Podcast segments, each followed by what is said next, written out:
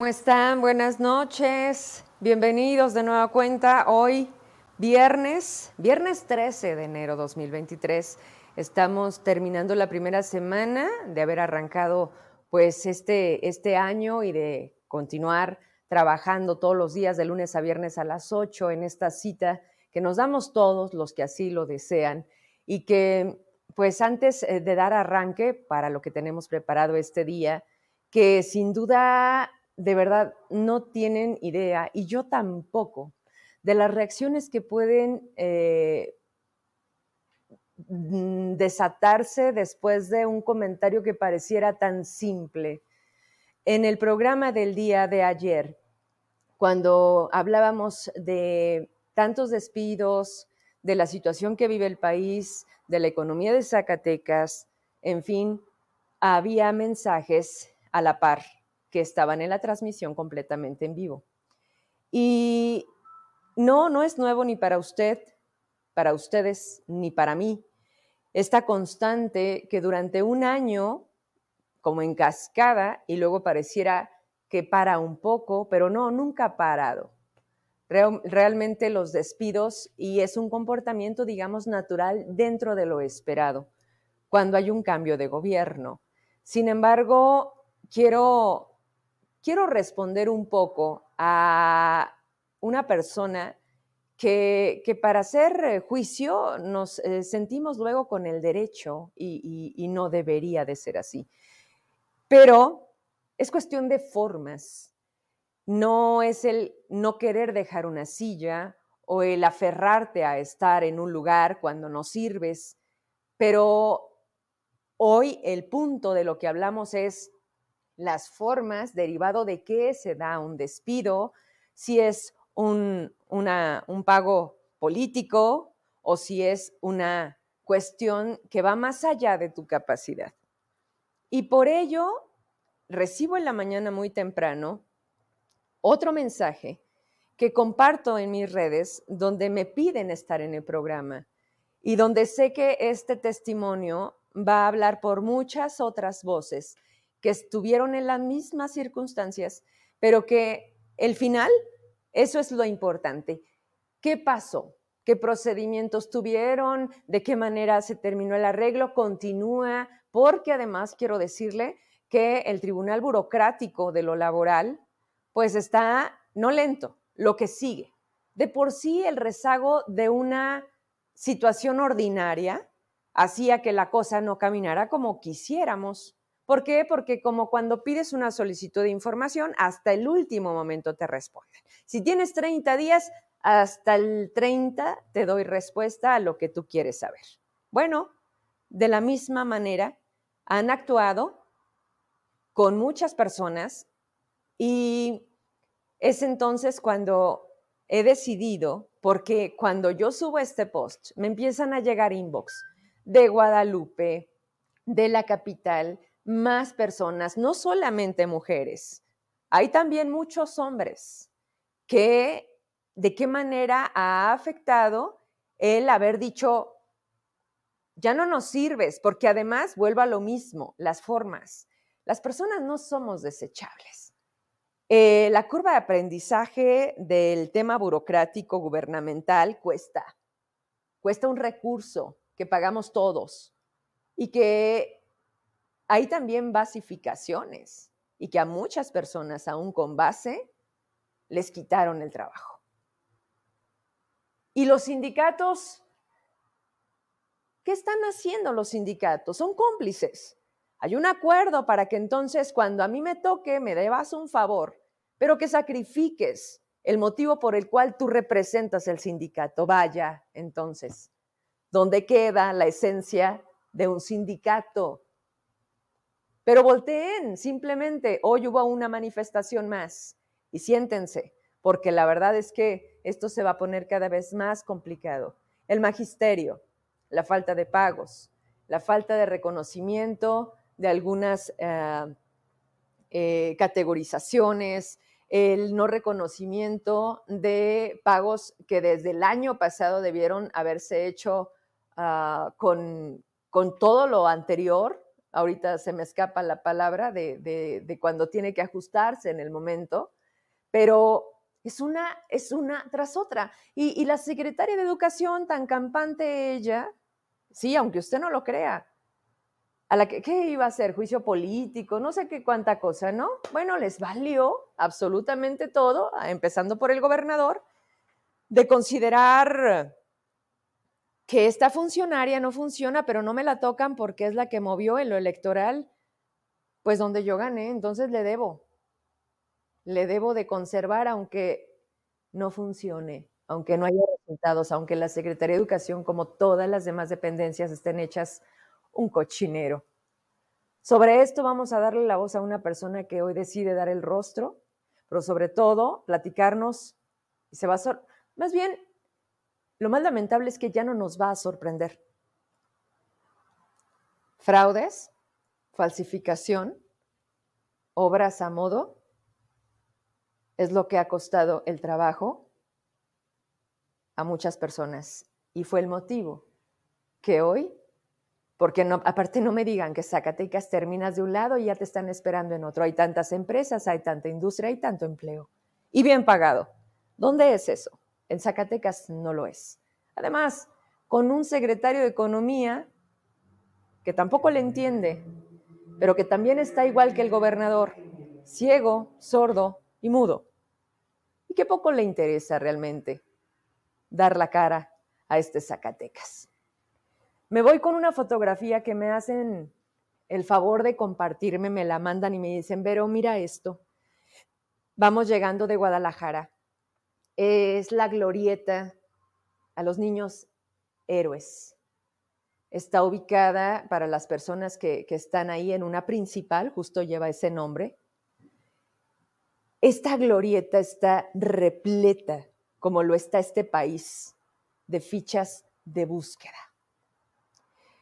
Zacatecas hoy se está convirtiendo en exactamente lo mismo y entonces volteamos a cualquier parte de este territorio, México, y nos damos cuenta de esta realidad.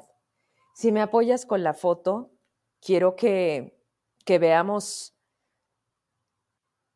esto lo tomaron, iban en movimiento, pero no sé si podamos darle un zoom porque me dicen, pero una de las lonas más grandes es precisamente de las cuatro personas que desaparecieron en Jerez y tienen toda la razón, porque, porque en los días que han transcurrido parece que se nos empiezan a olvidar.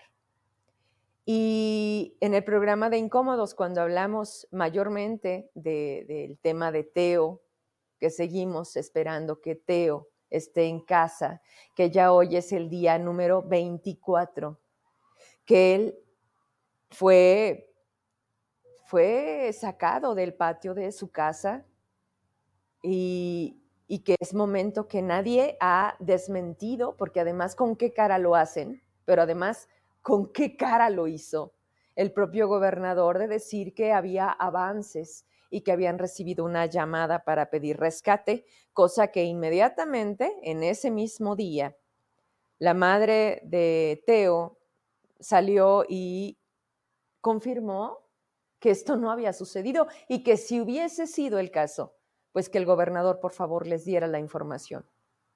Ni la fiscalía, ni el propio gobernador, porque si se dan cuenta, ¿qué hace el gobernador cuando no puede detener esta crisis que él mismo ha ocasionado? Se esconde. Le inventan giras, a donde a donde puedan sonar las matracas más fuerte que los gritos, en donde, por ejemplo, en Guadalupe, con un Julio César Chávez que le busca la calle donde pusieron un tope y van a inaugurar el tope. ¿Por qué? Porque no tienen más que decir hoy. Porque absolutamente todo, todo está bañado de una impunidad, de una irresponsabilidad y de una cerrazón por darse cuenta del tamaño a lo que han dejado crecer las cosas. Y no es quitar lo que ha costado lo que también otros gobiernos priistas, hablando de los inmediatos anteriores, dejaron a Zacatecas. No es quitar culpas, es hacerte responsable a partir del momento en el que tú llegas, porque entonces, ahora sí, ¿a quién le echas la culpa? Pero además, señores, porque próximamente ya ven que solamente piensan en campañas. Cuando tú decides aceptar un cargo, cuando tú incluso piensas en un tema público, político, pues sabes a lo que le vas a entrar, ¿no? Si tú quieres administrar la pobreza, como lo llegaron a decir en un momento, bueno, ¿eso quieres? Pues entonces a eso le ibas a entrar.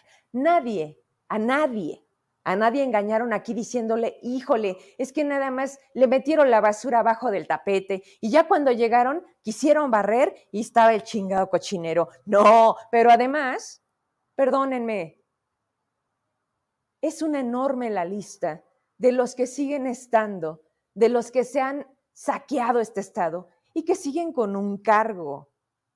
¿Con qué cara reclamas al pasado cuando los tienes más presentes? Y porque además fue tu decisión que te sigan acompañando. Aquí ya no hay tiempo, el tiempo se acabó y la paciencia se está agotando. Y esta foto, dije, la, la tengo que compartir con ustedes en el noticiero porque Zacatecas, Guadalajara, Ciudad de México, donde están más pensando en cómo militarizar también el metro. Pero también lo decía Víctor Trujillo. Es, es meter miedo, es pensar que representa que estén 6.000 elementos. Y sí, 6.000 no es nada contra lo que se mueve en esa ciudad de la furia. Y eso nos mete a otros temas y a otras decisiones y algunas personas que ya desde ahorita están pensando en candidaturas. Y lo de siempre, este México no deja de estar en campaña, con funcionarios que no funcionan y con políticos que lo único que ven es su beneficio. No a corto plazo, para toda su vida. Por eso nunca acaban, por eso nunca llenan. Y se pierden en el servicio que como tal el nombre daba, porque yo no dudo que haya quien funcione, pero al final entras a un sistema por lo más o por demás corrupto. Voy a, cambiar de tema y nos vamos preparando porque tenemos considerado el, testimonio a las, alrededor de las 8.20, pero también eh, hay que decir cosas que sí estamos haciendo y que estamos haciendo muy bien.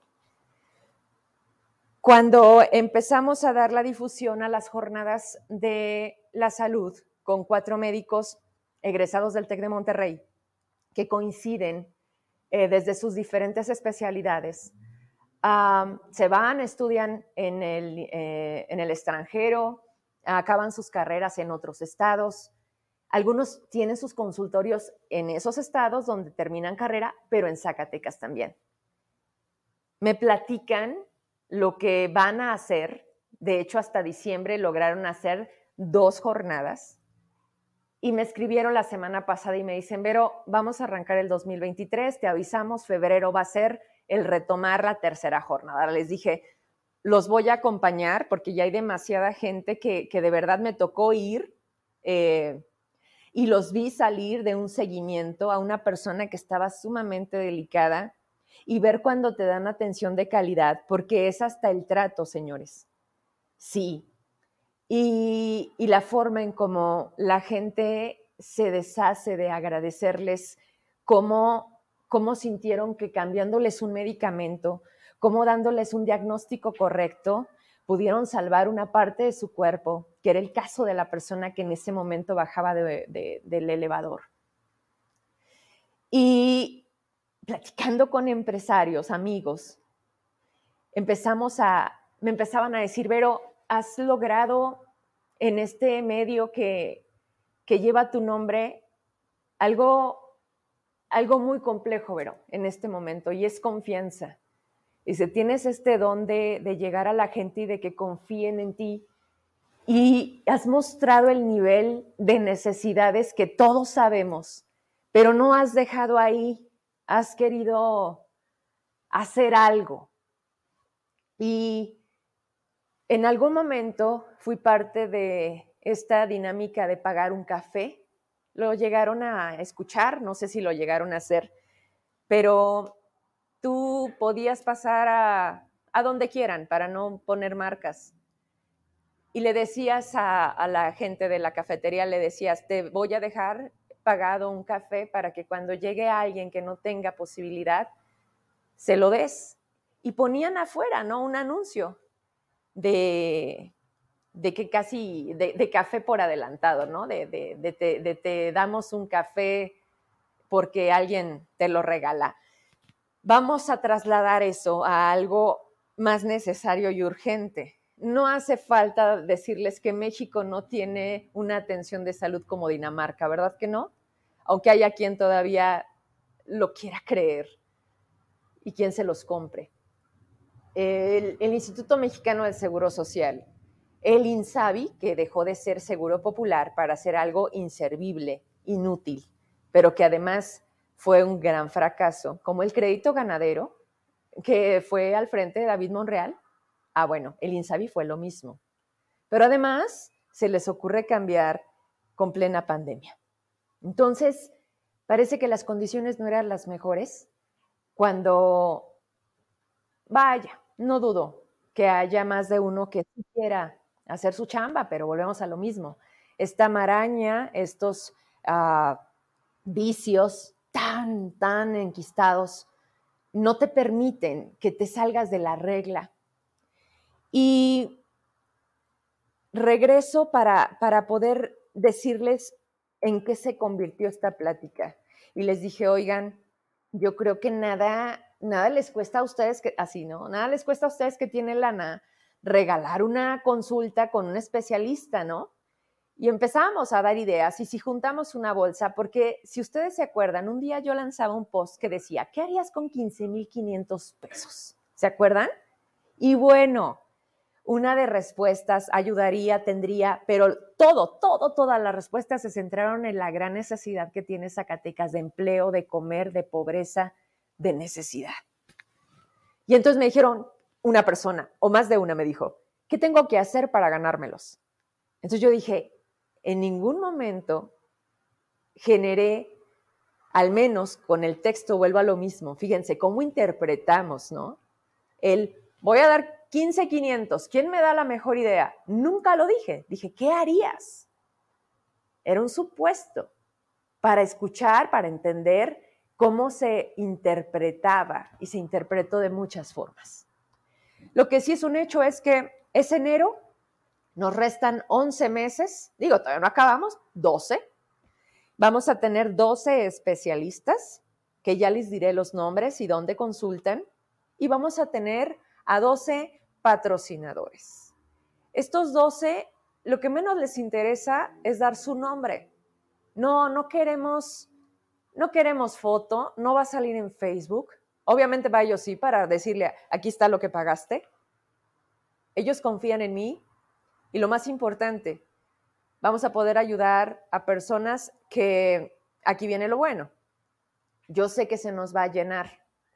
Yo sé que de manera inmediata nos va se nos van a ir otros años más. O sea, 12, 12 suena relativamente a nada, pero, pero lo podemos hacer y, creo que es un buen ejercicio para ver también esto a qué nos da paso. Así que mm, vamos a trabajar la idea bien para que la próxima semana vayamos dándole entonces forma y orden para que vayamos juntando mes con mes al especialista y a la persona que vayan a poder darle eh, pues lo, que buscamos, ¿no? Que a lo mejor tu cita o si tienes eh, el otro día una persona que tenía cáncer, me dice, pero es que necesito eh, pues de manera urgente esto. Ahí es donde estos doctores son quienes me ayudan a conseguir algún medicamento o también en muchas ocasiones usted conoce a Bertina Ponce, esta gran labor altruista que muchos zacatecanos podemos y nos gusta hacer. Así que solamente quiero adelantarles porque creo que vale la pena reconocer que esto sale de nosotros, que debe de venir de nosotros el apoyo en el momento en que estamos pasando lo más complicado. Absolutamente, yo no, yo no puedo voltear a ver a alguien que me diga, no, yo estoy a toda madre. Y si sí, híjole, pues de verdad, eh, pásenos la receta, ¿no? Porque en algún punto de una fibra nos está tocando que aunque no sea Teo mi hijo, que aunque Raúl no haya sido mi hermano, que aunque Viviana o Paola no sean mi familia, y tantos más que puedo nombrar y no terminar, no me duela. Y, pues bueno, al final se llama solidaridad. Y no, no es campaña, señores. Es movernos, es qué estamos haciendo y si con esto a ti te sirve, qué bueno, me doy por servida y sigo trabajando. Ojalá se multiplicara el mensaje y si tú puedes y lo haces, qué bueno. Y quien pueda lo haga y entonces vamos a ser muchísimos, no solamente Vero Trujillo. Vamos a la entrevista en cuanto esté ya el testimonio. ¿Ya estamos listos? Miren, ya están listos y ahorita termino con un par de denuncias y comentarios que la verdad me da mucho gusto porque yo no sé, es el Spotify. ¿Cómo, cómo se mueve el tema de las plataformas, Emma? Que eh, la, la gente de Estados Unidos nos ve más. Es Spotify, ¿verdad? Bueno, este mensaje nos llega y con eso también quiero despedirme porque es en atención a ustedes que se sienten representados y que yo siempre he tenido un enorme eh, admiración y respeto. Tengo un hermano en Houston, eh, sé y no se me olvida porque yo apenas tenía 12 años cuando él se fue a buscar hacer su vida. Hoy es un hombre con una doble nacionalidad, con una familia construida y con un hombre muy preocupado por este México y por este Zacatecas. Y así como yo, sé que todos tenemos un pedacito de nosotros en Estados Unidos y a ustedes les agradezco mucho, mucho, sobre todo a los clubes de federaciones que también se han comunicado de California, de San Francisco, de Chicago, cuando hay alguna situación en donde ustedes han intervenido y de verdad, qué, qué increíble el nivel de organización que ustedes tienen.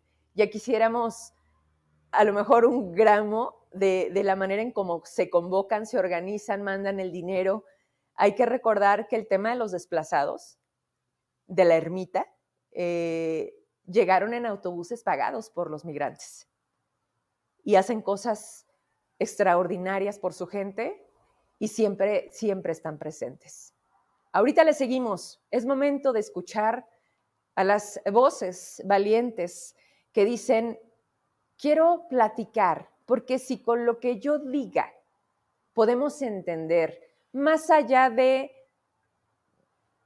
de buscar, como me decía una persona, es que, ¿por qué insisten en quedarse donde ya no sirven? Para empezar, y con todo respeto le respondo a esta persona, ¿quién eres tú para dar a consideración de qué el que se crea una resistencia de yo no merezco estar aquí? Además, digo, en esto hay de dos. Contratos que sabemos que tienen fecha término, ¿no? Y que si fueran responsables los gobernantes que saben que no son eternos, desde el primer día que les das la chamba, ese día también debes de tener firmada la renuncia para que no dejes compromisos, para que no dejes esas enormes nóminas de tus cuates cuando te vayas, con salarios que no tienen nada que ver con el trabajo que desempeñan. Si fueran responsables todos los anteriores, y este la verdad es que no sé cómo va a dejar Zacatecas el tiempo que esté, pero, pero la verdad no nos hagamos tontos. Al gobierno siempre se le ha visto el signo de pesos y el ver cómo sacamos beneficio, y no para Zacatecas. ¿Cómo estás? Buenas noches. Es momento de irme para acá, ¿verdad? Ahí voy. Dame un momentito porque cambia un poquito aquí la cosa.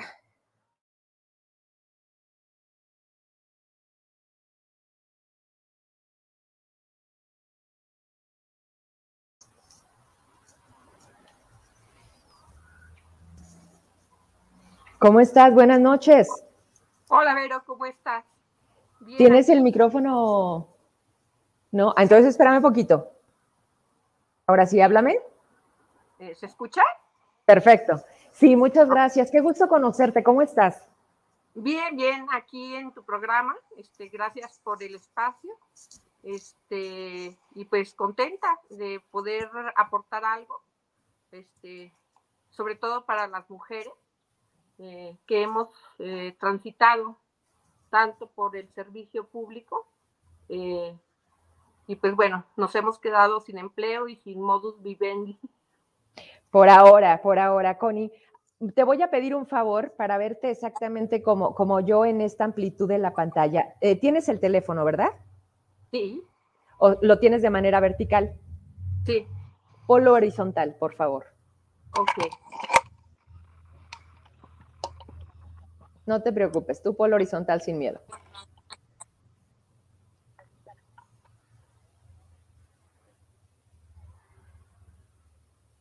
¿Me escuchas? ¿Se nos desconectó? A ver.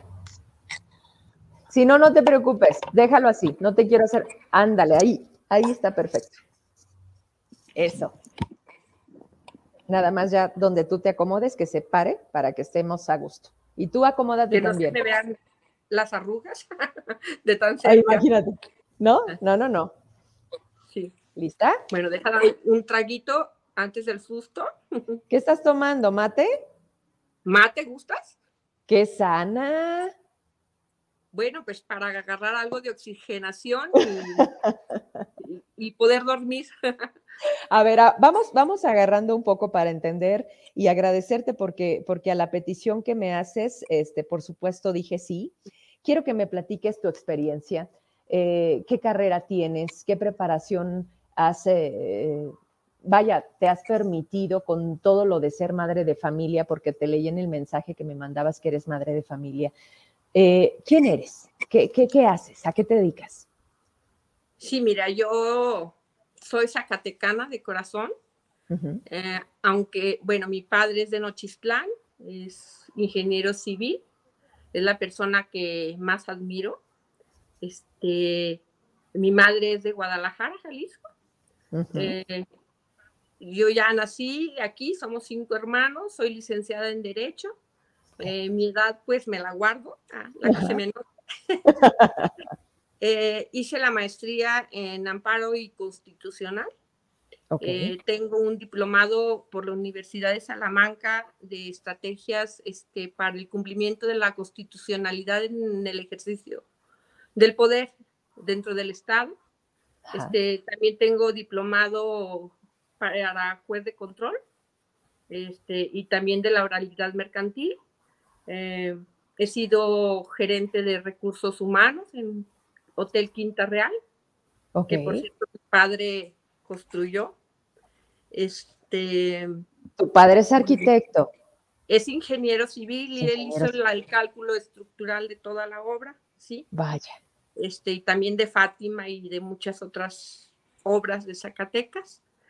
Eh, también tengo cursos sobre recursos humanos, eh, sobre afores, sobre todo lo que se pueda. También un diplomado sobre eh, la forma de legislar, el hacer legislativo.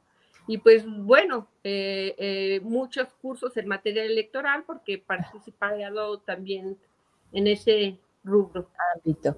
Vaya, yo, yo, creo que ese era el inicio para saber un poquito tu trayectoria y entender tu preparación, que nos queda claro, la tienes. ¿En qué momento, me imagino que entraste antes al gobierno del Estado o antes a la iniciativa privada, pero en qué momento y en qué dependencia fue tu primer empleo burocrático?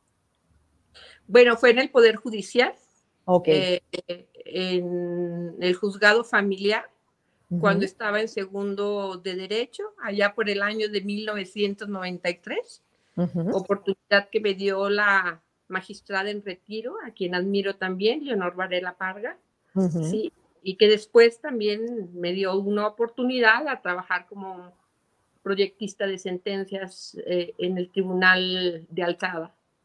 ¿Y de ahí a dónde vas? Eh, de ahí bueno, tuve inters en juzgados de distrito, este, por contratos y en tribunal colegiado, tanto de aquí de Zacatecas como de Guanajuato.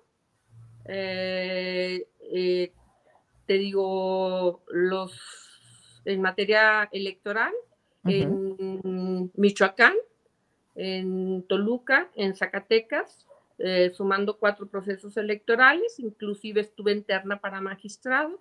Ahorita te oh. cuento este, sobre el tema, ¿verdad? Este, mm, también estuve en la SAD, en la Secretaría de Administración, fui jefe de lo contencioso cuando estaba el licenciado Miguel Alonso Reyes.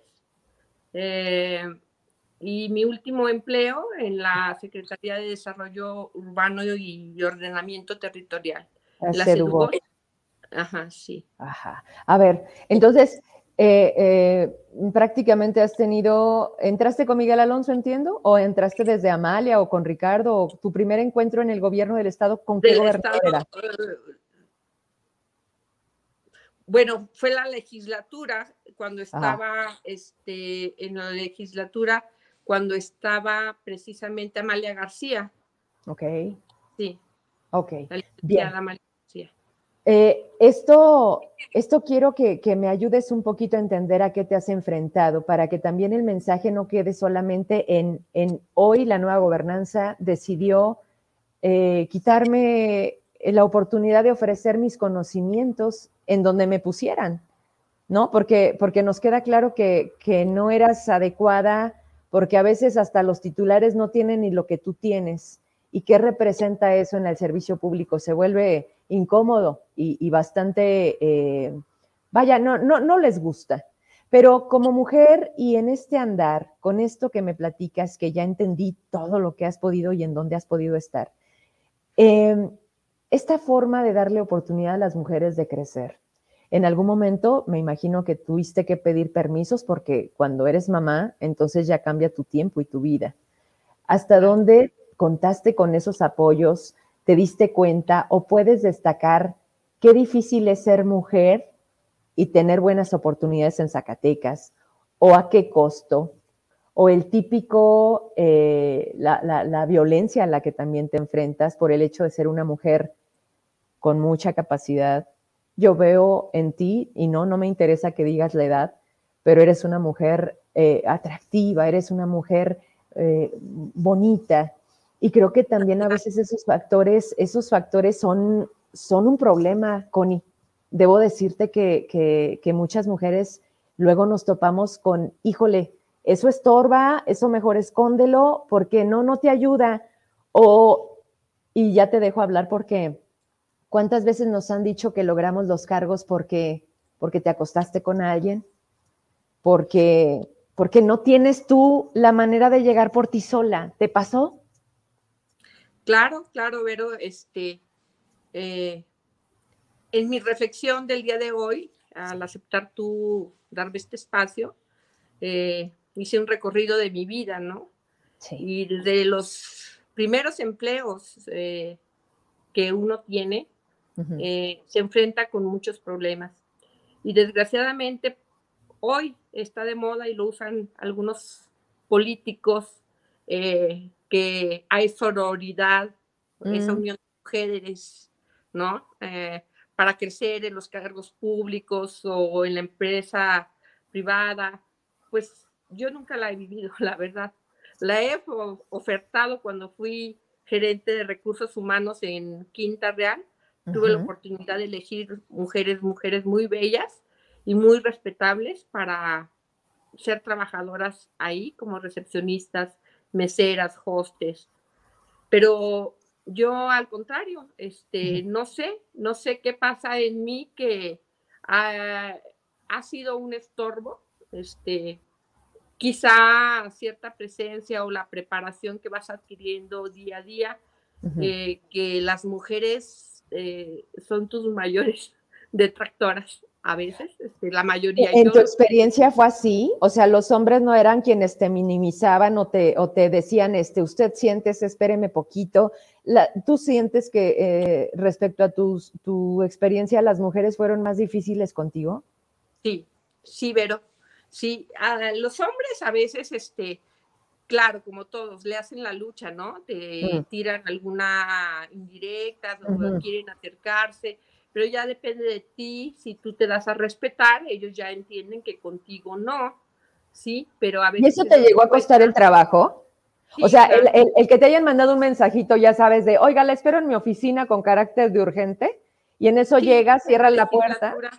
En la legislatura, precisamente del Estado, fíjate, Vero, que yo estaba trabajando, me dio la oportunidad una persona que le agradezco tanto, que es magistrado del Tribunal Colegiado del 16 Circuito en Guanajuato, este, me fui a proyectar allá ganando 40 mil pesos este, mensuales. Y me habla un diputado, este, que obvio voy a omitir su nombre, mejor. Eh, para darme base, me ofrecía base y me la dio a ganar a 6 mil pesos. Yo lo ¿De 40 a 6 mil pesos? Sí. ¿Y yo ni lo pensé, pero no lo pensé porque me ofrecía base y yo me vine porque tenía mis hijos pequeños. Y, la única ayuda que yo tuve para mis hijos no fue ni su padre ni otras personas más que mis padres. Este, que Pero entonces cambiaste, perdón que te interrumpa, cambiaste un poco el tema de salario que suena bien por, por sacrificar y por lo que representa ser mamás, que también es, a ver, ¿quieres ser mamá? Hay que estar, y eso a veces nos cuesta lo que tú decidiste decir que sí. Entonces, te vienes a la legislatura a trabajar con un diputado por una mensualidad de 6 mil pesos. De 6 mil pesos, sí, y después mm, eh, me da la base y empieza el acoso, invitaciones a restaurantes. Este, tenía que estar las 24 horas del día disponible, disponible y mm, en eso me invitan a trabajar al, Tribunal Electoral. Y yo ya estaba muy incómoda porque le tuve que decir que no a esta persona. Y también me quitó el teléfono, la agenda, eh, todo, porque yo le hacía discursos, propuestas de ley, o sea, todo su trabajo, porque él es médico. Entonces, este, no. Ah, era, médico y diputado. Sí, así. Ah, entonces, eh, pedí permiso, cumplí mi encargo en el electoral, regreso a la legislatura, Vero, y me pone una silla en el pasillo. Y por, no haber aceptado. Por no haber aceptado eh, ser su amante, porque inclusive me dijo que eh, fuera así porque no iba a dejar él nunca a su mujer. A mí el hombre ni me gustaba, ni es mi ética tampoco meterme con nadie de mis trabajos, jamás lo he hecho.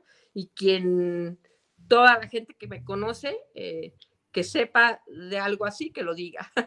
Claro. No, no lo he hecho. Y, bueno, pues sentada en el pasillo me dan una liquidación ínfima, me quieren dar una liquidación ínfima, ya teniendo base, pero... Y o sea, sí te da la base, pero te liquidan. Me liquidan, sí. Y pues yo amenacé en ese tiempo a la persona que administraba los dineros de la legislatura de que iba a dar eh, entrevista a los medios, este, Para decir lo que estaba pasando. sí, de lo que estaba pasando, si no me daba cierta cantidad de dinero, pues mucho mayor, y, me la dio, sí, para proteger a este diputado. Vaya, vaya, vaya, entre ellos se cubren y finalmente lo que lo, lo más barato es, pues ahí te va la lana. A ver, la verdad es que lo tuyo es, es, y te agradezco mucho porque no solamente estás hablando con Vero Trujillo, estás siendo la referencia de tantas cosas que no se dicen en este lugar, en este país y que no estamos acostumbrados a tener de viva voz. O sea, son como estos secretos a voces, ya sabes, que damos por hecho porque entonces así las cosas se hacen y entonces así es, ¿no? O sea, ¿quieres? Le entras. ¿No quieres? Pues aquí no cabes. Pero que vengas y me lo cuentes de esta manera, con detalles, y, sí, definitivamente creo que ni tiene caso, o, porque no, no se trata, creo yo que sabemos a quienes tenemos en, en las instituciones, y lo más increíble, Connie, es que, es que siguen. Y es que, es que son, son de un lugar a otro y quiero entonces llegar al último momento.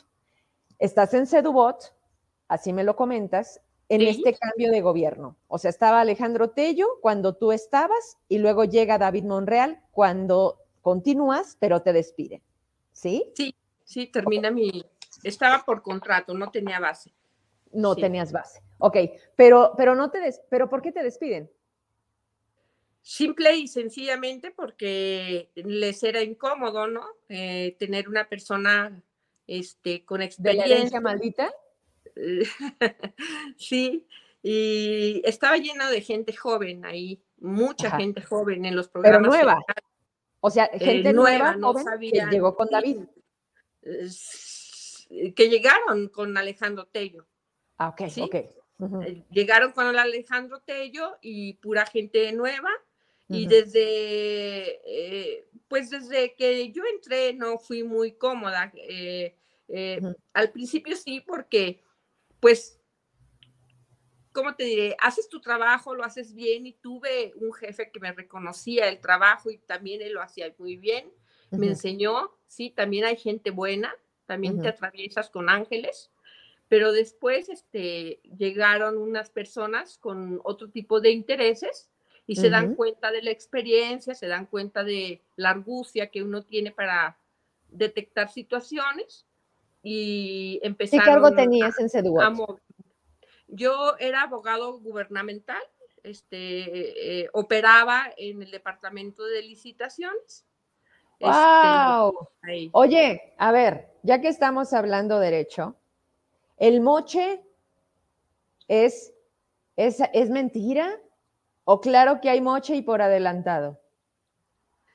Pues mira, Vero, eh, como buena abogada te puedo decir este, que el que afirma pues está obligado a probarlo, ¿verdad? Pero pues esto es una cosa que se suena en pasillos y no en este gobierno, sino en todos los gobiernos. Claro. Este, desde que yo inicié también en el Poder Judicial, este, eh, eh, las situaciones irregulares se dan. Y pues hay que callarse y, es, y si no te callas, pues te vas. Pero además estabas en un área muy delicada, Connie. O sea, licitaciones es donde se mueve la lana, donde dan los fallos, donde favorecen a los cuates, donde te dicen, oye, este, necesito que te pongas a vender computadoras y luego, oye, cambia de giro, ahora vas a vender este jabón. O sea, Connie, quiero que me metas un poco más. Digo, ya decidiste salir.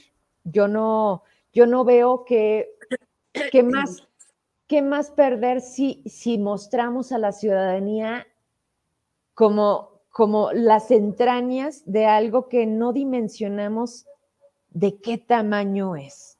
Sedubot, o sea, ahorita se me viene a la mente el platabús, pero también recuerdo, si no me equivoco, ayúdame, hubo un espacio vacío en Sedubot entre Lupita Marchant y que nombraban a un titular porque además a Davis no tenía prisa por nombrar al gabinete entero. Y yo recuerdo que Sedubot se quedó como una dependencia céfala ¿Tú estuviste en ese momento o ya te habían despedido?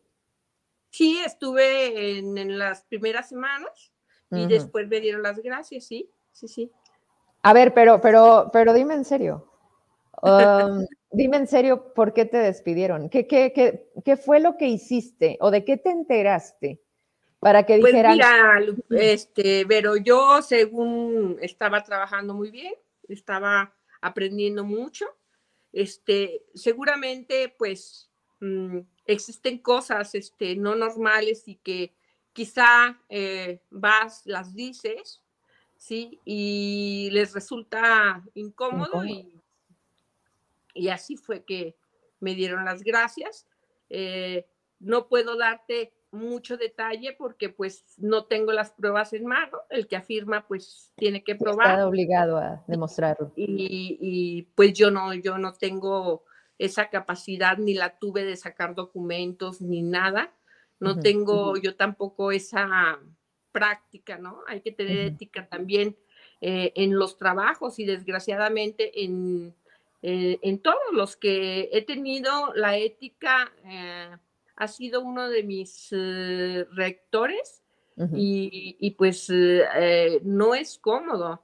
También en el Poder Judicial, este, sufrí de mucho moving por parte de las juezas que me tocaron, una a excepción de dos personas que fueron maravillosas conmigo, ¿sí? Pero también les era incómodo si tú les hacías alguna acotación a una magistrada, a una magistrada con la que trabajé, este, eh, no venía de lo civil, no sabía, aplicaba tesis aisladas cuando debía hacer jurisprudencias, ¿sí? Se lo hice saber y hasta me insultó, o sea, em, me insultó y en Sedubot, eh, eh, una persona que llegó también que yo le fui incómoda de estar ahí, hasta me llegó a dar un aventón, pero mujer.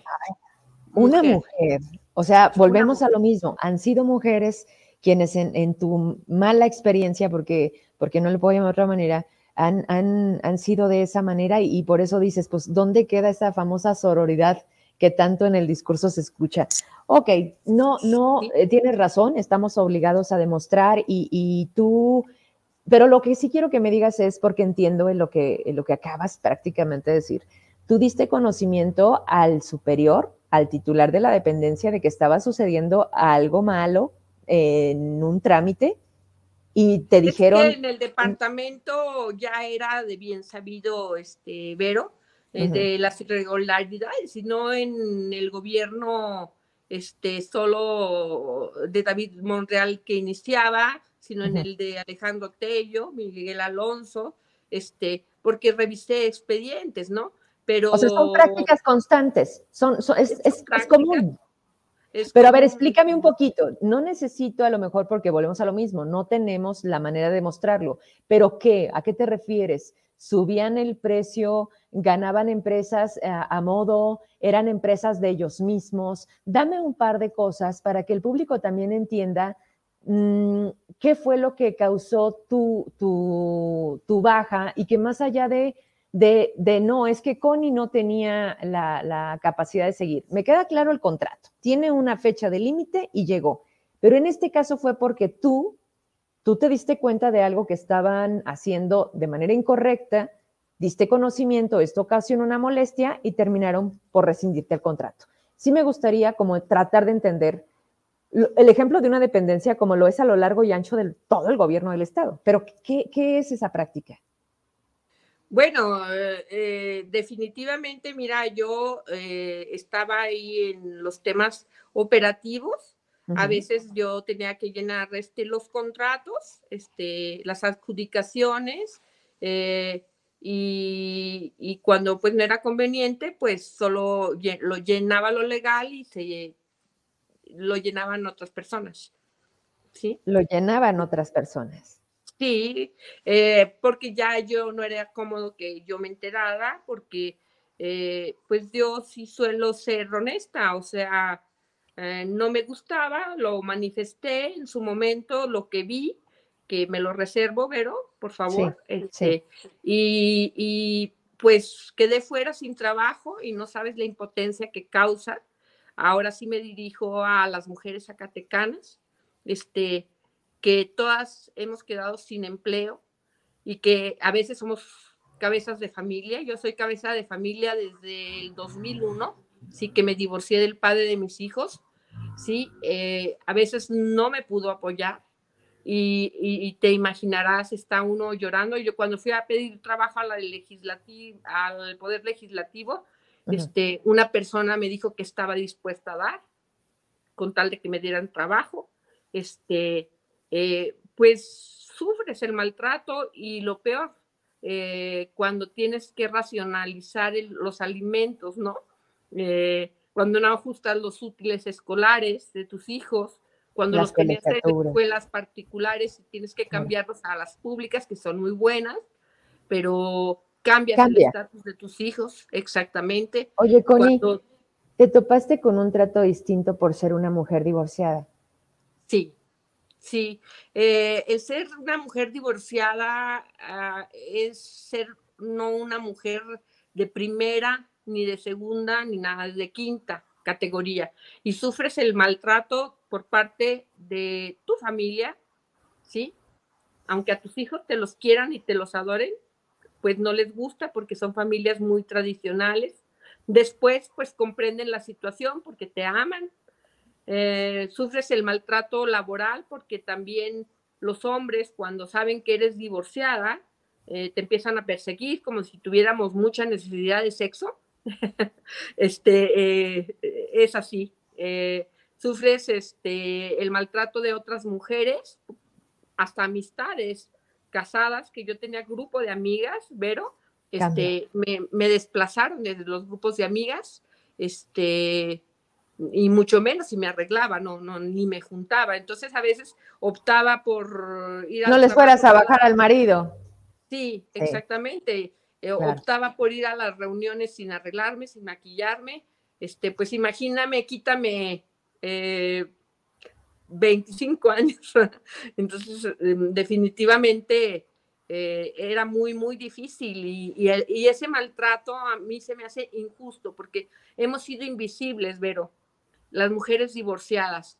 Eh, yo veo que las personas se han organizado, las personas de la comunidad gay, LGTB, se organizan, han sido oídas, se ha legislado en su favor, etcétera, y de las mujeres divorciadas no podemos alzar la voz porque inmediatamente nos achacan amantes, nos dicen la palabra P eh, en la frente, eh, no, y, cuando tú estás luchando, ¿no? El día a día por llevar el pan mm, a tu casa, para tus niños, este, todavía tienes que sufrir todo este tipo de cuestiones y, y, sorteártelas, porque también tus compañeras mujeres de trabajo o tus jefas no les gustas. No ayudan mucho. Dime algo, dime algo y de verdad, este, no nos conocemos, pero hoy te conocí. ¿Cómo te sientes hoy? ¿Cómo te sientes hoy? ¿Quién es Connie hoy después de haber tenido estas situaciones tan complejas, tan penosas, tan injustas, tan estúpidas? ¿Cómo, cómo es Connie hoy? Mira, pero al principio este, tuve muy claro de educar a mis hijos diferente. Este, tengo dos hijos, una hija mayor de 28 años, este, y mi hijo ya de 24, y los eduqué por igual. Los dos lavaban los trastes, eh, los dos este, ayudaban su ropa, los dos eh, por igual. Eh, no había de que mi hija le sirviera a mi hijo. Claro. Eh, y, siempre fui la rebelde de mi casa, mi madre te lo podrá decir si un día la conoces, este, eh, porque no se me hace justo este, ese trato que, ancestral que tenemos. hablábamos de corrupción, hablabas tú de corrupción, pero, pero ¿qué más corrupción que no darnos la igualdad este, entre mujeres? Eh, la verdad es muy, muy difícil. Y yo, Connie Olmos de hoy, ¿quién soy? Soy más fuerte, ya no me importa el que dirán, si me dicen que he sido amante de X o de Y, bueno, si así lo quieren creer, está bien. Es más, inclusive yo estoy a favor de que se ya salieron las tesis que podemos obtener pensión alimenticia de las amantes. Entonces ya el Tribunal Supremo eh, lo ha determinado entonces, este, pues, Venga, pues. hombres no se arriesguen. nos van a ayudar a que no nos molesten en el trabajo, porque cuando les tocan el bolsillo, ahí sí ya no. Ahí sí ya no gustó. Connie, eh, entonces termina, termina esto, eh, te dan las gracias y te retiras. ¿Haces un tema legal? No, porque mi contrato tenía término Sí, podía ser renovado, pero tenía término. Me habían dicho que me lo renovaban, que me hablaban y que me hablaban, iba, iba y pues se me cerraron todas las puertas. Este, inclusive la nueva titular ya sabía de mí de pe a pa, entonces también pues no, no, tuve, no, no, no, inclusive me, me es mm, empática, o sea, yo no tengo nada en contra de ella, no le sé nada. Este, no he trabajado con ella, pero me gustaba el tema, así como ha sido diversa mi carrera profesional, este, me gustan aprender, aprender distintos eh, rubros del derecho. Y, te digo, eh, a pesar de mi edad, quiero continuar. Eh, no quiero ser una desempleada. Tengo dos años que mi hijo me mantiene con muy poco dinero, te lo voy a decir, con cuatro mil pesos mensuales. Estamos viviendo y, y no ha sido fácil eh, y pues con el COVID y todas estas situaciones. Pero yo sí quiero invitar eh, a todas las mujeres este, a no sentirnos menos porque llegamos a sufrir tanto depresión. Mm, yo lo llegué a sufrir, precisamente eh, te voy a decir, este, tuve la oportunidad de obtener un trabajo y que porque tenía depresión no me lo dieron, ¿sí? Aunque tenía tratamiento, como si yo estuviese loca. ¿Sí? Pero ¿cómo eh, se enteraron de la depresión? Ah, o sea, en el pues, trabajo. Llamaron las referencias y llamaron a Sedubot y yo había pedido permisos este, para ir al, al doctor, al médico. E iba a Calera, al Hospital de Especialidades Mentales. Exactamente. Y de ahí se enteraron y cuando tuve una buena oportunidad de trabajo, una buena entrevista, un buen desempeño, sí, eh, pues me tacharon de loca. Oye, pero qué cabrones que, que no, le, no te reconocieron todo lo bueno, pero sí el, ah, oiga, por cierto, pequeño detalle, no sé si le interese, ¿verdad? Todos los martes va al psiquiátrico. Qué poca madre. Así Eso no, se llama... podemos enfermar. no, o, no puedes tener la capacidad de reconocer que necesitas atenderte y entonces mi lógica me dice que eres una persona responsable porque hay tanto loco que se hace pendejo y que tienen cargos pero que a esos no los tocan porque pues nunca van a ir al psiquiátrico. ¿Estás de acuerdo? Sí, no, y aparte uno de mujer estará, no sé, tú, eres mamá, eh, tiene uno la obligación de atenderse porque entonces tus hijos... ¿Tú no estás bien? O sea, ¿qué, qué es de tus hijos? Es una responsabilidad y, sufre uno junto con ellos y ellos con uno. Eh, pero además, ¿sabes algo? Perdón que te interrumpa. Tenemos todo el derecho de sentirnos mal. Tenemos todo el derecho un día de mandar todo al carajo. Tenemos de llorar, de, llorar, de gritar.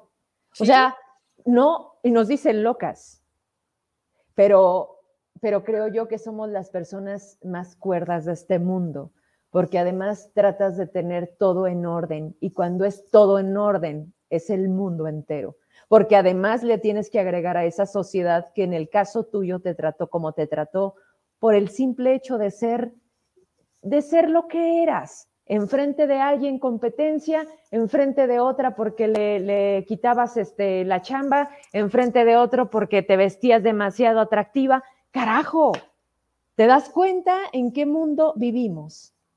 En este pues en un mundo corrupto, este, eh, Vero, la corrupción es algo que está echado a perder. Eh, se ha malentendido lo que es la política, que es el buen hacer en el gobierno. Eh, Pero además, ¿a quién le importa? Connie, hoy el buen hacer, hoy la gente con capacidad que ha aprendido, la buena secretaria, la que sabía taquimecanografía. A mí me tocaban unas compañeras que se me hacía increíble porque yo siempre estaba en áreas de comunicación y llegaban a un lado desde la manera, eran las, las que tenían a veces más edad, eran como mis mamás, porque además es muy bonito cuando sientes que tienes un equipo. Y me acuerdo que sabía taquimecanografía y era impresionante porque mi jefe hablaba, hablaba, hablaba y terminaba y hacía el boletín o hacía la petición que le daba y yo le decía, ¿cómo haces eso, no? O sea, son cosas admirables que hoy, hoy le dices a mi hija o le dices a tu hija, aunque tenga 28 años, y te dicen, ¿qué es eso, no? Pero, ¿dónde queda esa curva? Eso que nos costó ser las buenas pues las buenas piezas que hacían las oficinas, porque los jefes son unos inútiles, porque casi les tienes que dar masticado el mensaje que tienen que dar a la prensa, porque, porque Connie, de verdad, o sea, pero bueno, parece, a la otra nos damos un café, Connie, para terminar de conocernos. Yo te agradezco que te, te terminar. ¿Con qué te quieres despedir? Creo yo que hoy nos diste pues, una cátedra en muchos aspectos. Hoy te veo como mamá, hoy te veo como mujer, como profesionista, pero sobre todo admiro mucho, te lo dije cuando me, me, pediste estar en el programa, que te digo, para mí es, es un aliento ver cómo la gente ya se atreve. Hace muchos, muchos años el anonimato era la constante. Y hoy que tú me digas, invítame, quiero hablar, y que la gente me diga después de tu post que subí, que me digan, dame la oportunidad de decir lo que hicieron a mí, a veces no resuelves el problema, pero ¿sabes algo? Les quitas un montón de carga de esta parte de decir, quiero que alguien me escuche y que no solamente sea mi papá, mi esposa, mis hijos. Y si de algo yo te serví, pues sí, mira, pero yo, este, disculpa que te interrumpa, yo quisiera dejar el mensaje precisamente porque no, nada está terminado, nada está acabado, podemos cambiarlo y cambiarlo para bien. Este, esta empatía que tú tuviste hacia mí es ya un cambio.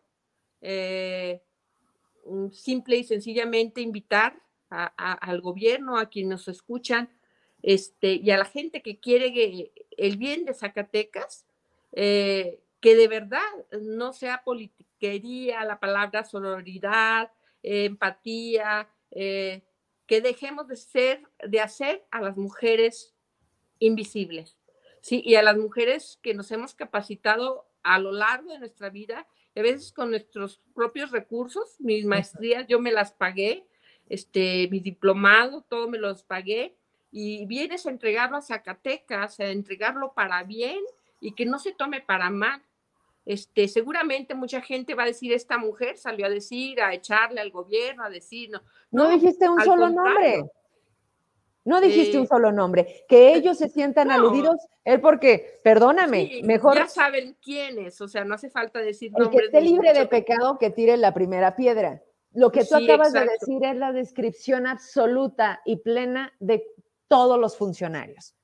Y mira que la gente pobre, la gente que no tenemos influencias o la gente que eh, no nos vamos a acostar a la cama con algún funcionario, este, cuando se tuvo la oportunidad, bueno, yo también tuve funcionarios de peso que me pretendieron y, no lo hice. Eh, simple y sencillamente mantienes una línea recta y eso no entra en el hacer cotidiano eh, del gobierno. Eh, y, bueno, terminemos con esto porque pues la constitución fue reformada en este sentido, el derecho pro persona, ¿sí? Nos lo violan todos los días a las mujeres zacatecanas y mexicanas. Y mira lo que pasa, lo, que pasa, no se encuentra ateo, ¿sí? Pero ya los asesinos de Ciro Gómez Leiva, tu colega, ya, ya están presos. ¿sí? La gente que tiene poder, la gente que tiene dinero, es la que... A esa sí se le hace justicia. Eh, sí, y nosotros tenemos que racionalizar hasta la leche, yo lo llegué a hacer, eh, pero eh, a no comer yo carne por dársela a mis hijos, a... ¿Qué te puedo decir? Que las madres zacatecanas, amigas, compañeras, este, llorando me lo han contado, también como abogada he litigado y lo sé, y también litigué en derecho familiar y sé lo que a la mujer le cuesta sacar sus hijos adelante y el orgullo que da, este, pero también las lágrimas que derramamos. Pero bueno, ojalá que estos espacios sirvan para que se legisle y dejemos de ser invisibles, eh, pero eso es lo que yo quiero. Inclusive tú con tu programa, ¿no? Este, has luchado, has picado piedra y tienes ya muchísimos seguidores y es por eso, por esa empatía, sororidad que tú sí tienes. Muchas gracias. Eh, gracias por, todo lo anterior. Y, y, pues lo que podamos hacer, al final te digo, hoy es una entrevista, mañana no lo sé, tú tienes mi teléfono como tanta gente y lo único que te digo es, lo que en mis manos esté, cuenta con ello. Mucho gusto. Muchísimas gracias y a tus órdenes y un placer conocerte y saludos a toda tu audiencia. Gracias, muchas gracias, Connie. Buenas noches. Buenas noches, hasta luego. Me despido, estamos de este lado, ¿verdad?